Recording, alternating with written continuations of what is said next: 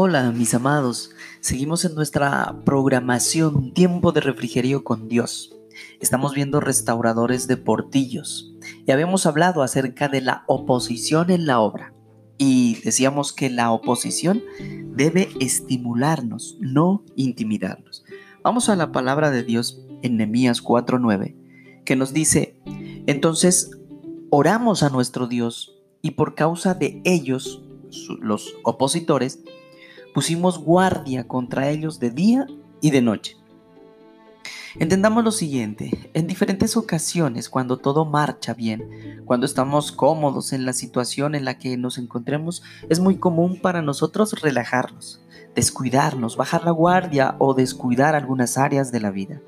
Pero es necesario no desentendernos ni un instante ser precavidos como aprendimos a través de la palabra, estar atentos en todo momento, no bajar la guardia, orar en todo momento, estar firmes y velar, sea cual sea la situación que estemos viviendo. Debemos aprender a dar gracias a estar confiando en Dios y de la misma manera a librar batallas diariamente sin descuidarnos ni un instante. Como buenos soldados de Cristo, siempre estemos listos.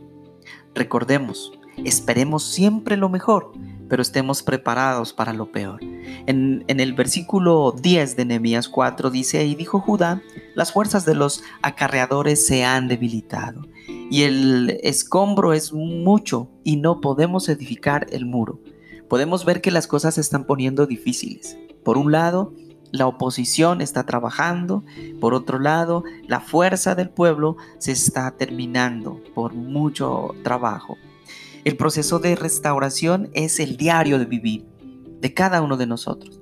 Podemos darnos cuenta que tendremos altos y bajos, victorias y derrotas, cansancios, fuerzas, y, es variable.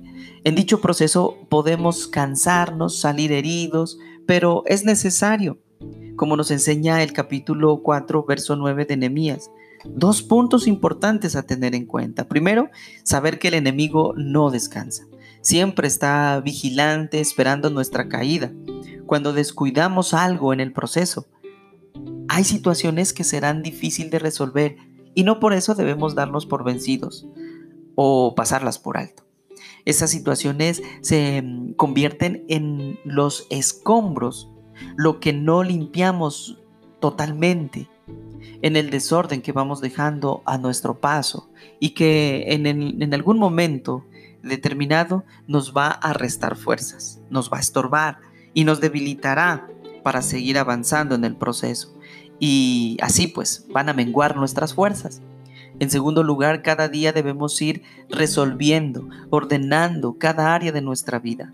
Así el enemigo no ganará ventaja sobre nosotros y no debilitará nuestra fuerza.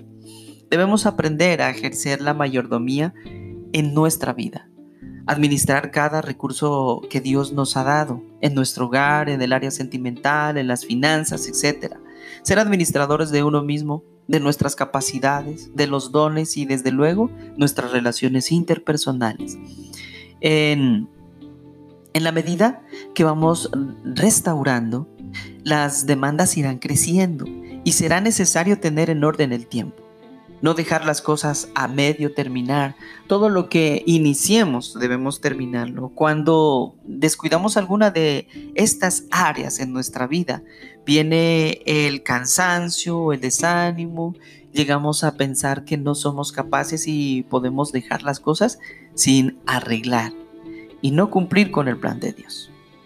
Nosotros debemos ser ejemplo para nuestros seres queridos porque esto se verá reflejado en el trabajo que hacemos, además de ser eh, un reto. Mientras restauramos los muros, somos restaurados personalmente.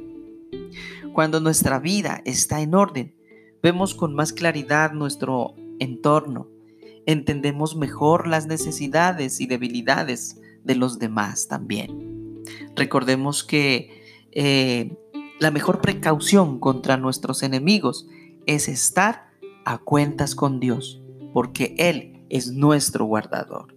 Por eso los invito a que cada instante oremos, como está escrito, orar sin cesar.